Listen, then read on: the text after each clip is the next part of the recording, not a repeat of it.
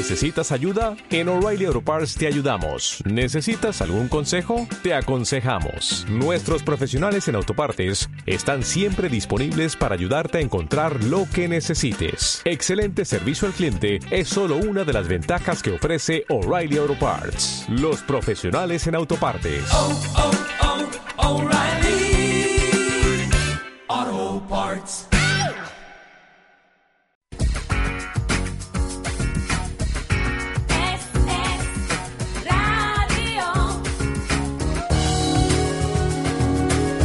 12 y 22 minutos, empezamos nuestra tertulia municipal en el Radio 97.1. Es la mañana de Baleares después del debate de la ciudad que ha habido en los días pasados en Cort. Saludamos a la portavoz del equipo de gobierno, Neus Trujol. ¿Qué tal? Buen día. Hola, molt bon dia. Decía su compañero de filas, eh, Miquel Enseñat, en el Consejo Insular, donde siguen hoy con el debate, que estos debates ya son un poco arcaicos, que ahora se deberían llevar otro tipo de debates y entendemos que tienen que ser más ágiles, que hay que hablar de los problemas de ciudadanía y que tienen que llegar también a, a los, en definitiva, ciudadanos, ¿no? Sí, sí, jo també comparteixo opinió, no només en aquest debat, sinó en molt d'altres aspectes de com funciona l'administració i les institucions públiques, que jo crec, per exemple, en aquests debats de la ciutat, que per mi el manco faltaria també escoltar la veu dels ciutadans, perquè sí que xerram de, de problemes de la ciutat en aquest debat, el que passa que moltes vegades queden a entre nosaltres, a, a de dins els partits polítics i a de dins la pròpia institució. Per exemple, l'Ajuntament de Palma, cada mes, quan hi ha plenari, poden intervenir associacions a donar la seva opinió o fer propostes, però, per exemple, el debat de la ciutat no és així, no és, i crec que seria una bona iniciativa començar a pensar espais allà on puguem debatre ciutadans i polítics i, i altres sectors socials per eh, compartir quina és la visió que tenim de Palma i quines són les millors propostes. Junto a la portavoz municipal están los portavoces de los grupos de la oposición en Cort, Margalida Durán, del Partido Popular, buenos días. Hola, muy buenos días. y Pepius día. Bauza de Ciudadanos. Buen día, buenos de días. momento comparten esta opinión. A ver, yo lo que comparto es que muchas veces um, en, este tipo de debates, pues um, yo creo que el, alcalde en este caso eh, tiene la oportunidad de hacer un repaso al trabajo que ha hecho. Normalmente es, el último año. En este caso estábamos hablando de un balance dos años, porque además dentro de un mes pues habrá un relevo de alcaldía y ya no será alcalde el señor Ila y teníamos que hacer un balance. Nosotros nos quejamos que en este debate de la ciudad el señor alcalde eh, se, se agarró a una re- retórica vacía, que es la misma que utilizó en su debate de investidura, y que estaba hablando de proyectos de futuro como si él no hubiera gobernado dos años. Porque las mismas, los mismos temas pendientes que teníamos hace dos años, que él hablaba hace dos años de limpieza, policía, infraestructuras, eh, de todo este tipo de temas, del Campredó, por ejemplo, pues dos años después siguen pendientes. No hablo nada de limpieza. mm, supongo que ahora, pues con una inversión que se va a hacer en Nemaya de 19 millones de euros dentro de un año, podremos comer en, en la acera. En este momento no. En, la- en este momento tenemos una palma llena de trastos, con un sistema totalmente fracasado después de un año y medio de un sistema terrible de trastos. Pero el alcalde pasó por encima. De esto no quiso hablar. Luego de la policía tampoco habló. Es verdad que tenemos un problema de corrupción se está investigando, pero sí que es verdad que las barriadas ahora están vacías y los vecinos nos dicen que eh, tienen menos policía que nunca. Si habría que hacer otro sistema del debate del Estado de la ciudad para que los vecinos pudieran participar, pues nosotros estaríamos de acuerdo, porque es que al final se trata de llegar al ciudadano y de que no vean que nos enfrentamos por enfrentarnos, si lo que nosotros queremos recoger desde la oposición y supongo que desde el gobierno también son las demandas vecinales para ponerlas en práctica. Nosotros ahora tenemos la responsabilidad de evidenciar lo que falta por hacer y el gobierno tiene la responsabilidad de hacer más cosas. Y la verdad es que hace muy poquito. Habla mucho, tiene muchos proyectos, supongo que con buena intención, pero de fe, muy poca. Eh, Pepius eh, Bauza, y después hablamos de esa peculiaridad de si ha sido el último debate del estado de la ciudad con eh, José Isla como alcalde, si, si va a haber relevo o no el mes que viene, como en un principio está previsto, pero ese es otro tema. Yo ya estaba preocupado, digo, a ver si hemos empezado el debate de la ciudad otra vez. Y para dos cosas. Yo creo que hemos hecho un ejercicio de organización y de responsabilidad respecto a los temas que tenían que llevarse al debate de la ciudad. Es decir, el debate de la ciudad en la primera jornada se ha desarrollado de la manera en que expresaba la señora Durán y yo no voy a reiterar, pero en el segundo día pues ya hemos empezado a ver y a vislumbrar lo que es un debate que puede ser efectivo en cuanto a proposiciones y en cuanto a llegar a acuerdos entre los que estamos en el pleno del ayuntamiento y lo que podría ser dilatar en el tiempo pues un diálogo estéril, como estaba ocurriendo cuando presentábamos unos 60 propuestas, otros 40 y otros 100, y teníamos 200 propuestas que luego no sabíamos qué hacer con ellas, sino perder el tiempo en un segundo día que se hacía eterno. Esta vez hemos podido ir concretando los temas, se han centrado, se ha cerrado en bloques, se ha puesto en una dinámica de trabajo tal como funciona el pleno ordinario normalmente, por comisiones, y yo creo que ha sido más positivo el segundo día que lo fue el año pasado. De respecto al debate, que también quiero decir algo. Respecto al debate, quiero decir que nuestro alcalde, después de dos años, sigue viviendo en una ciudad idílica. Es aquel turista inglés que decía que Palma era la mejor ciudad para vivir, y es que se ha caído él de un vuelo de Bristol y ha llegado a Palma y, y, ha dicho, oh, qué bonito, hay costa, hay sombrillas y hay cosas. Yo creo que ese no es el debate que debe proponer un alcalde de Palma. Y además se lo hemos hecho saber. Le hemos dicho, no, mire usted, porque el repaso a los temas que hacía la señora Durán no se han concretado y hemos tenido que ser los partidos de la oposición el que fuéramos desgranando todos los problemas que tiene actualmente nuestra ciudad, porque el alcalde pasó por encima, hizo una primera intervención que yo tengo que resaltar es que no habló de urbanismo, por Dios. No. No habló de urbanismo. Uno de los temas más acuciantes y más graves que tiene nuestra ciudad. En temas de vivienda. No habló de turismo. ¿Y, ¿Y, entonces de qué estamos? Pues vamos a hablar aquí de, turismo, de los alquileres turísticos, queremos hablar también eh, de, urbanismo y especialmente de la fachada marítima, de, de Sionquet, del proyecto que hay para esa zona, pero hablando del actual teniente de alcalde de ese área, el que se va a convertir en el próximo alcalde. Ha habido aquí cruce de miradas y de sonrisas. En nuestro Yol, eh, Toni Noguera va a asumir la alcaldía sí o sí el mes que viene. Clar, evidentment, això és un acord de govern que tenim des de principi de la legislatura, que la primera part de la legislatura eh, es va era socialista i la segona part era de més. I ara toca fer relleu i se farà relleu en total normalitat. Això no és la primera vegada que se fa un ajuntament que se comparteix Esquivalia i a més ajuntaments de, de Mallorca, no sí. importa claro, el, a Palma, sí. El elemento es el caso contratos que está ahora mismo en los tribunales, pendientes de eh, si se concreta o no en lo que ahora ya no se llama imputación, pero que se entiende como imputación, como como investigado de alguno de los dirigentes y le podría afectar directamente a Antonio Noguera. Una cosa es que vaya a haber relevo y que lo asuma MES, otra cosa es que pueda ser personalmente el teniente de alcalde. A lo mejor usted en un momento dado puede ser una alternativa.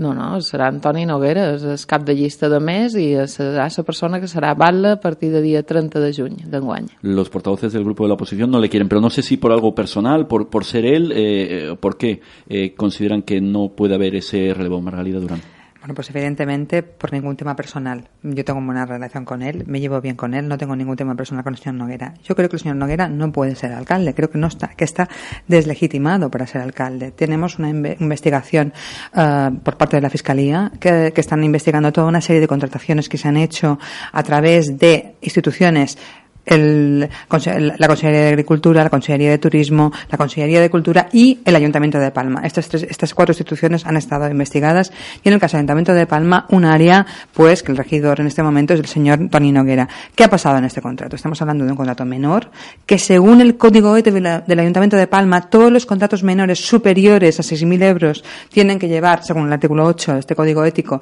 tres ofertas, tres ofertas presentadas, es decir, no que hayas invitado a tres empresas, sino tiene que haber obligatoriamente tres ofertas presentadas y luego un funcionario de la casa administrativo, técnico administrativo, tiene que valorar las tres ofertas y luego decidir.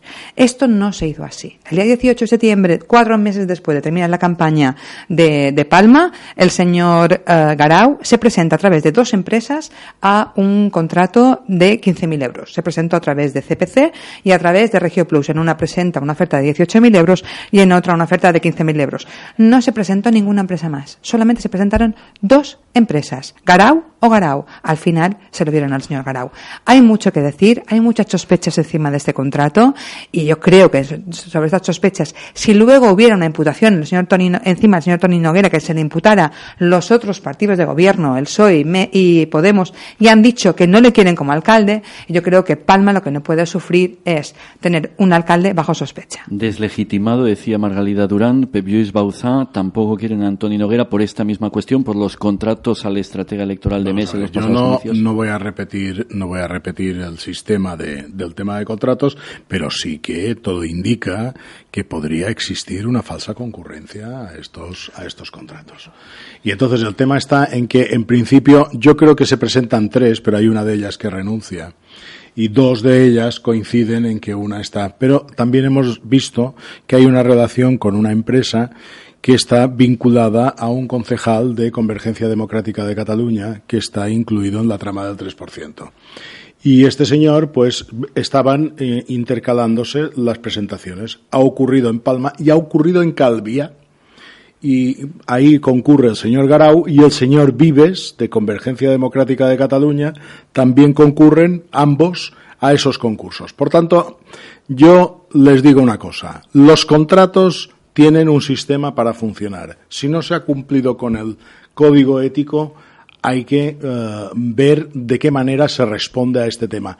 Pero es que además, si los contratos estuvieran bien, pero resulta que es el que me ha hecho la campaña electoral y estamos en un claro caso de nepotismo, porque es lo que estamos haciendo, yo creo que no hay que acudir a que nos imputen para poder tener alguna responsabilidad sobre esto. Y el señor, el señor. Noguera no asume ninguna responsabilidad sobre este tema. El senyor Noguera assumeix tota la responsabilitat No. sobre aquest tema perquè ha donat la cara tot... Deixeu-me xerrar. Ha donat la cara totes les vegades que ha fet falta i més. No. I ara està a disposició, per favor. Per favor, a més el Partit Popular basta de lliçons. Basta de lliçons perquè teniu un regidor i un diputat... Sí, torna-m'hi, torna-hi. Ah, perquè vosaltres el que voleu... vols. Mos, mos pots deixar xerrant els altres, Marga, que és que tens una mala costum. Tens una mala educació sempre amb aquest tema. Per tant, que un partit, que és un partit que està impregnat de casos de corrupció, que és un partit que s'està investigant per finançament il·legal, que és el Partit Popular, parli de que hi ha corrupció a un cas allà on és un contracte que s'ha fet perfectament legal. Els contractes menors tenen un procediment que s'ha respectat absolutament. Se va fer, a més a més, se va fer coses que no, que no, exigeix, que no exigeix la llei, que és que se va fer, se va fer públic l'oferta d'aquest contracte en el perfil del contractant. Que això vol dir que qualsevol empresa que fa feina en, en aquest àmbit i que fa feina en l'administració i vol presentar una oferta, la pot presentar. Per tant, se va donar màxima publicitat i transparència en aquest contracte. Pots dir que no em vas cap i pots fer el que vulguis. Està a l'expedient. Vull dir, no és que ho digui jo, no és que ho digui Toni Noguera, és que ho diu l'Ajuntament de Palma, els funcionaris, que són els que tramiten aquests, aquests expedients. Se va fer públic en aquest perfil descontratant. Per tant, han superat el que demana el Codi Ètic i el que demana la legislació, perquè és un contracte perfectament legal. I després, per un altre costat, és un contracte que s'ha fet per, per, per, eh, per poder eh, apel·lar a uns fons europeus per fer la major inversió que ha tingut aquesta ciutat en fons europeus. No, no ets excusa, Claro. no ets excusa. Europa, per Claro. demanar projectes europeus, Europa t'exigeix d'uns estudis i d'uns informes. Que la capacitat Sí. de l'Ajuntament Sí, i d'urbanisme no tenen capacitat, perquè sabeu vosaltres perfectament, i el Partit Popular hauria de saber perquè ha governat molt d'anys aquest Ajuntament, és, és, la plantilla de professionals que tenim a l'Ajuntament és molt vàlida, però no és suficient per fer tota la feina que han de fer. 10 segundos, eh, Sí, eh, 10 eh, és que és molt breu. Miri, vostè poden complir tots els tràmits del contracte, però el tema de la falsa concurrència no apareix a cap contracte. I és La que falsa concurrència no depèn del perdoni que ara regidor, estic xerrant jo. són empreses no que de se vostè presenten. que la Uh, la falsa concurrència no apareix a cap paper ni a cap contracte. És el que està investigant la fiscalia. Jo no li dic, li dic que podria haver-hi una falsa concurrència, que és el que està investigant la fiscalia. Però la falsa concurrència, I llavors, la falsa i concurrència no, no- és no- responsabilitat no de l'administrador, és responsabilitat no, de qui no, concor. No acabarem, sí, Des- dels empresaris si que és, concorren. Sobretot si és el que t'ha fet la campanya i sobretot que quan vas a fer un pacte de govern aquí al Vià Per favor, poses Marga, com a tu calla amb aquest tema, tu calla poses- perquè tens un, un que imputat assegut a de vora, per favor, per favor, que està implicat en el cas de corrupció de la policia local, un dels casos més importants d'aquesta ciutat de corrupció, i a damunt tens la barra de riure. Però, mem, un moment, però jo, és que no he acabat. No he acabat. En el tema de Calvià, Neus, no, no, no vos crispeu, perquè en el tema de Calvià tornen a anar els dos mateixos a un contracte, però és que, curiosament, aquest contracte forma part d'un pacte per poder governar un ajuntament. Què et dius, a Calvià? Sí, sí, sí. Si Calvià no hi ha més? Hi tornen a anar... Encara més raó. demanen, Aquestes demanen empreses espesso- se presenten... Fa anys que se presenten a l'administració pública. Ma'am, um, Brevemente, yo, lo por que, favor. yo lo que quiero es que el ciudadano en- entienda que, um, y vea, y además lo ha visto en, en el tono de la señora Neutruyol, el nerviosismo que tiene MES. Están muy nerviosos. MES ha tenido personas imputadas, regidores, diputados en esta legislatura, sentados en el Parlamento imputados. En este momento el PSOE tiene diputados imputados. En este momento hay diputados imputados en el Parlamento. Y cuando hay un diputado imputado en un Parlamento, se pide la presunción de inocencia siempre y cuando no sea un diputado del PP. Yo siempre pediré, siempre, y usted lo sabe, y, y sabe, sabe que se lo digo mirándole a los ojos. Y además lo hago porque yo no tengo nada que esconder. No tengo nada que esconder y además hablo muy claro, se me entiende todo cuando hablo.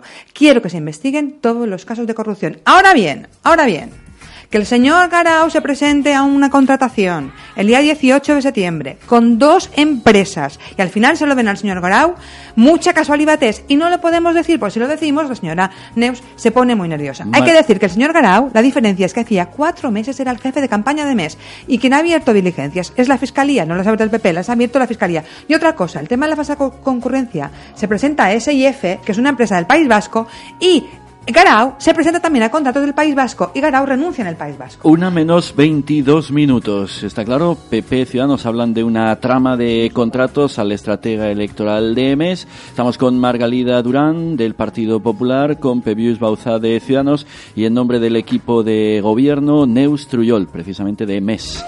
Y queremos seguir en esta tertulia municipal analizando temas eh, que precisamente el ciudadano siente más de cerca y eh, cogiendo una de las eh, frases que pronunció, de las explicaciones que ofreció Antonio Noguera en el pleno, en el debate de la ciudad de esta semana. Decía que Palma tiene un turista por cada seis habitantes y a partir de ahí planteo la pregunta. ¿Esto es malo per se? ¿Qué peligro hay con el alquiler turístico? ¿Cómo lo ven unos y otros? Bé, nosaltres, eh, des de l'equip de govern i des de més, eh, consideram que tenim un problema amb el model turístic. El turisme en si no és un problema, igual com qualsevol altre sector econòmic eh, que dinamitzi l'economia, que doni lloc de feina i que respecti el territori i els drets laborals eh, és positiu per, eh, a nivell social, eh, però com nosaltres, eh, per desgràcia, fa dècades que l'economia s'està concentrant exclusivament en turisme i a més en un turisme que eh, el tipus de turisme que treu a nivell majoritari també és un turisme bueno, que, que genera molt de problemes socials eh, aquí a la ciutat, a Platja de Palma ho veiem, eh, turisme de borratxera, turisme eh, de, bueno, de, de sol i platja i, i borratxeres, i això tampoc no afavoreix a, a la nostra ciutat, eh, creiem que hem de repensar i, i donar un, un gir en aquest model turístic, tant per la qualitat i el tipus de turisme que dèiem, eh, majoritari, com es que deia ara, com també per la quantitat. La quantitat de turistes, aquests milions de turistes que ens arriben cada any, que no tenen una repercussió positiva eh, a nivell general per la ciutat o per, o per Mallorca, ni, ni amb recursos naturals. Hem de recordar, per exemple, l'any passat en la situació de sequera que varen viure um, i, i clar, que hi hagi turistes, evidentment els hi han de donar també aigua a ells i això suposa un, un problema l'hora de gestionar recursos o, o els espais naturals que tenim que també estan saturats, que, que eh, tenim les platges en l'estiu saturades de gent, això també genera un impacte important en el territori i per un altre costat eh, que tot aquest volum econòmic, tots els, eh, els beneficis d'aquest turisme estan cada vegada concentrats en menys empresaris. També hi ha petit empresari que viu del turisme que també se sent exclosos d'aquest repartiment de la riquesa. I evidentment també els treballadors. Tenim treballadores que fan feina a hotels de luxe, que fan llits i fan les habitacions, que cobren un sou eh, paupèrrim i això ho han denunciat eh, els, els col·lectius que fan feina eh, en el turisme. Per tant, crec que hem de repensar tant a nivell qualitatiu com a nivell quantitatiu aquest turisme que, que no creiem que, que ajudi a la ciutat. Jo em pensava que el seu partit polític ja ho havia estudiat en això per fer una llei en la modificació dels temes Clar, i està fent feina, clar que sí. Jo el que crec és que tenim un problema, i un problema conceptual. Jo que vostè manegi la paraula saturació ja me, me, me deixa com un poc, un poc sorprès. Bé, sí, me, deixa un poc sorprès. Però llavors li voldria dir una cosa. Jo el que me'n dono compte és que un tema tan capdalt com aquest, que ha sortit a debat, i que és tan important per la nostra comunitat autònoma. El que estem ara no estem amb una tormenta d'idees, però sí amb una tormenta de dades. I per què dic això? Perquè surten informes, antes quan sortia, i jo li recordaria a vostre, si sortís un informe de SUIP i li posen un segell, vostres el haguessin donat per bo en els 15 segons. Però és que ara mos surten dos informes en qüestió de 10 dies que un diu una cosa i l'altre diu el contrari. Damunt el turisme. Què dic jo amb això? És necessari posar totes les dades clares i posar-nos d'acord amb de quin teatre d'operacions mos estem moguent. Diuen, hi ha aquella frase que apareix que tothom la té però llavors no la tenim present, és la solució d'un problema comença quan identifiquem realment el problema. I jo crec que no tenim identificat aquest problema. Per què? Perquè les dades que m'ho han donant, segons qui fa informe o segons qui el pagui, mos intoxiquen a nosaltres mateixos per poder prendre una decisió. I jo el que crec clar és una cosa, que en tota la vida que duim, vostra, vostra i jo, hem vist que vivim de lo mateix, que vivim tots del turisme, que l'economia que sustenta aquesta comunitat autònoma, lo fonamental és tenir un turisme que funcioni. Clar, poden fer frases, un turisme de qualitat, que no veguin, que respectin el medi ambient.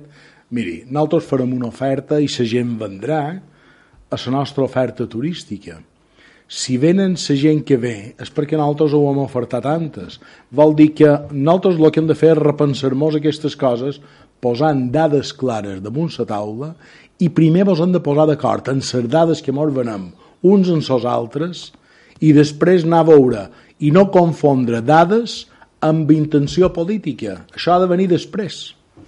En quant a l'estima de les dades que deia el senyor Pallés Boussà, totalment d'acord. No hi vull entrar perquè li dono rebó en el que ha dit. Uh, jo demanarem nosaltres una petició d'informació uh, al senyor Noguera, a la seva àrea, perquè mos passi totes aquestes dades que ell va donar. Jo no sé de on els atreu, perquè nosaltres en el Parlament de les Illes Balears, nosaltres, un diputat nostre ha demanat totes aquestes, aquestes dades de turisme en quant a Palma i en quant a les Balears i en quant a Mallorca, en concret Mallorca i Palma, i no mos han donat. Han dit que no hi ha cap estudi concret que mos puguin donar totes aquestes dades, inclús incluso que incloguin també totes les dades afectades per allò que vacacional. Per tant, no sé de on se les va treure el senyor Noguera, però li demanarem, perquè en el Parlament no mos han donades.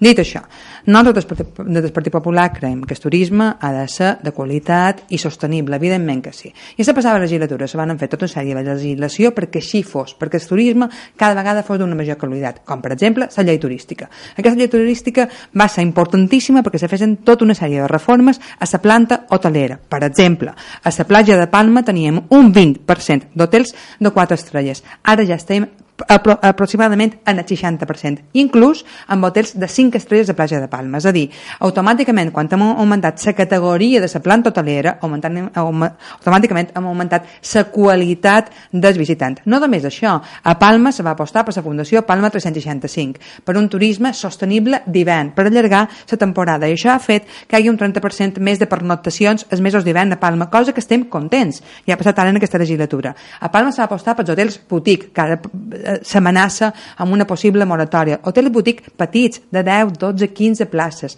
que el que van fer va ser rehabilitar edificis que estaven derrumbats, que se queden. I després, això me xoca molt l'atenció, que els mateixos partits polítics que xerren de saturació d'una manera molt alegre, que jo realment me preocupa, perquè dia 10 d'agost de l'any passat, la senyora Aurora Jardi, perquè van caure quatre gotes i Palma estava plena, va dir que estava saturada, que estava molt nerviosa perquè li va tocar la balda dia 10 d'agost i havien caigut quatre gotes i Palma estava plena. Escolti'm, les dades positives que va donar de baixada d'atur l'altre dia es balla dimarts en el plenari són directament relacionades amb el turisme.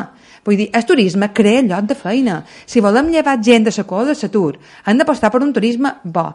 I estem xerrant ja de eh, posar eh, barreres, de posar limitacions. I me preocupa molt. Primer volíem que cada vegada tinguéssim més creuers. Ara ja intentant limitar, eh, posar, criminalitzar el turista. El turista és un visitant que dona font de riquesa. Bé, i en quant al lloguer vacacional, que seria algo molt llarg, dir que nosaltres estem totalment en contra en aquesta llei que s'està tramitant ara, que el nostre grup parlamentari ha presentat una esmena de totalitat, perquè no arreglarà el problema que tenim a Palma, no l'arreglarà aquesta llei. Sí, ben curiós que ara el Partit Popular tragui la llei eh, de, de turisme de l'anterior legislatura, perquè aquesta llei el que permet, que encara està vigent i ara se canviarà amb una reforma en el Parlament gràcies al govern d'esquerres que tenim, és precisament això, que tinguéssim barra lliure eh, el sector hoteler per decidir eh, on posaven un No hotel. Mentre... Deixa xerrar. No, és que no és vera. Deixa xerrar. Sí que era vera. Si era un hotel de 4 i 5 estrelles, no necessitava comprar eh, cap, cap plaça, com sí que necessiten comprar places els hotels que se vulguin construir. amb un tope i amb una altura màxima. xerrar? És que no és vera el que diu. No digui mitges veritats, Per ho favor. conti tot. És, és veritat. És Amb veritat una el que limitació estic... i una altura màxima. És veritat el que estic dient, el que passa que millor a tu no t'agrada escoltar-ho, perquè quan estàs governant feis una cosa i després quan estàs a l'oposició deis totalment el contrari. És una molt per bona tant, llei. De- deje terminar a, a la portavoz, por favor. Um, per un altre costat, el que estem fent de, el que s'està fent des del govern balear és precisament posar límits en, aquesta, en, aquesta, en aquest model turístic que només mos aboca a, a, a la precarietat a tots nivells. De fet, ja hi ha molt d'empresaris del sector eh, turístic que també s'estan pronunciant en aquest nivell, que consideren que ja hi ha un cert abús d'aquest sector turístic i que el que han de fer és diversificar l'economia per precisament poder ser unes illes molt més sostenibles a tots els nivells, també a nivell econòmic, perquè el que no poden fer és morir d'èxit, i és el que ens està passant a nivell turístic. El alquiler vacacional daría para una tertulia monográfica. También la fachada marítima es un tema complejo con el edificio de GESA y sus posibles usos que en algún momento eh, quizás se pueda volver a rehabilitar ese inmueble, esa mole que sigue ahí de momento. Pero eh, ya estamos en la recta final de esta tertulia municipal. Me gustaría, eh, a modo de posicionamiento rápido de cada uno de los presentes, que nos dijeran su opinión sobre el plan de para Esionquet, para este tradicional barrio. Un plan de protección que reduce casi a la mitad las nuevas viviendas que se construirán. No podrá haber más de tres locales de restauración en 100 metros cuadrados y precisamente las discotecas del molino de Esionquet solo se podrán convertir en eh, restaurantes. Bauzà, Ciudadanos. Hombre, jo el que nosaltres a més ho vàrem parlar un ple, el que s'ha de tenir en compte és el patrimoni que tenim allà, és a dir, si imatge que està donant el Jonquet i el patrimoni que hi havia allà en el Jonquet no és tolerable la manera en què s'està conservant, fins i tot que nosaltres vàrem presentar una proposició en un moment donat que li van dir, escolti, requereix quins propietaris, en els propietaris dels molins, perquè si no, al final els hauran d'expropiar. Dice el és un- alcalde Antonio Noguera que el nuevo plan protege el pasado, el presente y el futuro del barrio de Sionquet. En 30 segundos, ¿están de acuerdo? ¿Les gusta este plan de actuación Nosotros especial? creemos que es un plan que llevado a término, yo creo que preservará el patrimonio y que ordenará la actividad que tiene que haber dentro del Jonquet y probablemente podremos ir avanzando viendo este plan, de qué manera se desarrolla y nos podrá servir para otras cosas. Margarida Durán, Partido Popular. Nosotros hace dos años, en el año 2015, ya, ya pedíamos que se hiciera este plan cuanto antes y que se definiera esta zona. Lo primero que se hizo fue comprar una maqueta, porque sin una maqueta no se podía hacer el plan. La compraron en el año 2016 por un valor de 5.000 euros y luego ahora hemos visto que en el 2017 presentaron este plan, lo presentaron el martes, nosotros aún no nos han dado toda la documentación y tenemos que estudiarla. Falta, sí. Evidentemente, yo no me puedo pronunciar sobre un plan que desconozco. Siempre es lo mismo, se anuncia primero en la prensa y luego la oposición pues se entera cuando tiene que exigir un par de veces, porque para el expediente famoso, los contratos del señor Garau, los tuve Sin que pedir durante un mes y medio. Para no volver al tema la anterior, pasada. para terminar, eh, Um, Neus Trujol. ben curiós i benvinguts al Partit Popular que vos interessi preservar Jonquet perquè durant 4 anys, Sí. jo vull recordar que l'anterior legislatura governau a l'Ajuntament de Palma i no vareu moure ni una fitxa ho vam demanar l'any 2015 en el pla. Està aprovat per unanimitat. Miri si ho vaig demanar. Eh, aprovat durant per unanimitat. Durant 2015. Durant 4 anys no vareu fer res per preservar el Jonquet. Per tant, eh, crec que hauríeu de callar una miqueta amb aquestes coses i estudiar-vos les coses i després opinar quan, quan tingueu informació.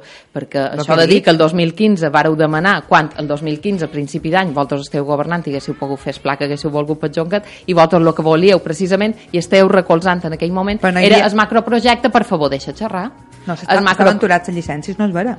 Se van aturar totes les llicències i Per favor, Margarida. Bon dia, moltes gràcies i que, que tinguin un molt bon dia a tothom.